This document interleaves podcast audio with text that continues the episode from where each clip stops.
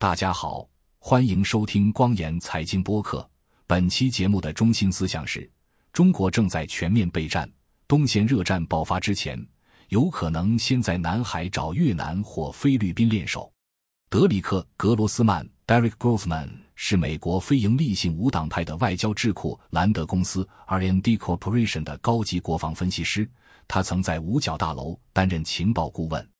二零二二年，俄罗斯对乌克兰发动侵略战争后，格罗斯曼在兰德智库上发表了一篇文章，题为《台湾并非亚太区的乌克兰，更有可能是越南》，指出在攻打台湾之前，中国有可能会先找越南练手。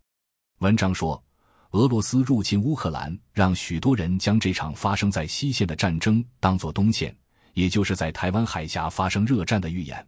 然而，仔细研究就会发现。台湾并不是亚太地区的乌克兰，中国很有可能会在入侵台湾之前找另一个目标练手。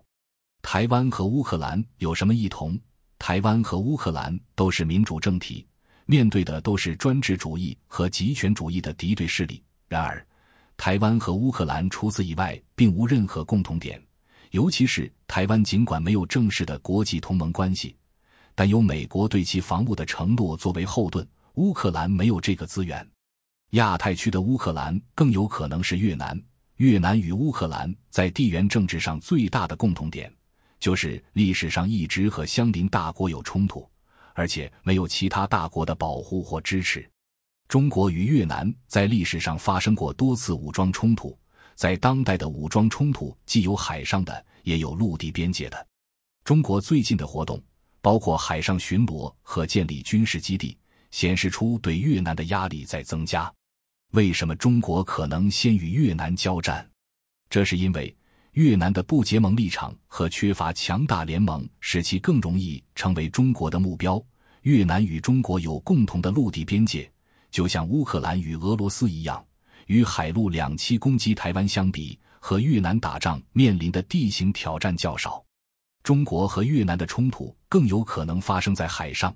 这是因为中国对南海主权的主张和越南的利益有直接冲突。越南的战略位置决定了臣服于中国有利于发挥南海的地缘政治重要性。中国在陆地和海上的军事力量远远超过越南，这意味着在常规战争中，中国迅速取胜的可能性更高。和越南开战并取胜，可以确立中国在南海的主导地位，巩固领海主张。转移民众对中国国内经济和金融危机的注意力，同时测试国际社会对其举动的反应，利用实战去练习海陆空多维度现代化作战，为下一步对台湾采取行动做准备。综上，格罗斯曼认为，东线热战不一定率先在台湾海峡爆发，而更有可能在南海打响。这篇文章发表一年半后。中国和南海另一个国家菲律宾爆发了海上冲突。二零二三年八月五日，中国海警船用水炮封堵了前往有争议的南沙群岛的菲律宾船只。菲律宾谴责了中国的武力行动，美国、加拿大和日本等国对此也表示了严重关切。目前尚不清楚中国针对菲律宾的这次行动是否会触发美国和菲律宾共同防御条约。该条约要求美国在菲律宾船只受到攻击时提供保护。然而，目前尚不清楚，根据条约的规定，中国这次拦截是否构成对菲律宾的攻击。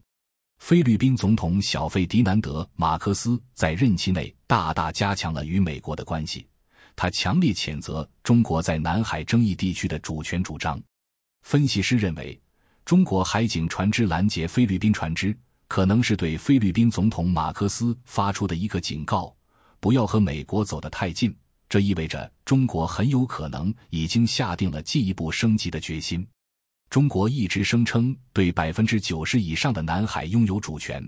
国际常设仲裁法院于二零一六年驳回了中国这一主张。然而，中国拒绝承认国际法院的裁定。同样在上周。由俄罗斯和中国军舰组成的联合舰队在阿拉斯加海岸附近巡逻，两国一共有十一艘军舰靠近阿留申群岛，四艘美国驱逐舰和 P 八海神飞机对其进行了全程监视。中俄这次阿拉斯基巡航被视为破天荒第一次在当前乌克兰战争和台湾海峡紧张局势的背景下，这次行动被美国认为具有高度挑衅性。俄罗斯国防部说，这次联合巡逻涉及各种演习，包括在白令海的反潜演习。中国驻华盛顿大使馆则表示，此次行动是双方年度合作计划的一部分，不针对任何第三方。自东线热战爆发以来，俄罗斯和中国军队之间的合作不断加强，海军和空军联合演习和行动不断增加，引起了美国的担忧。综合这些消息来看。中国很有可能已经下定了开战的决心，并在各条战线上跃跃欲试。至于是不是从技术层面上做好准备了，另说。以目前这个态势，打不打就是一句话的事儿。决策里面并不会有什么专业方面的考虑。战争阴云密布，局势越来越紧张。感谢收听收看光言财经，欢迎收藏、点赞、转发、评论，也欢迎您订阅光言财经邮件组。订阅地址是“光言财经”四个字的汉语拼音全拼加上点儿康姆。本次播报就到这里，咱们下期节目再见。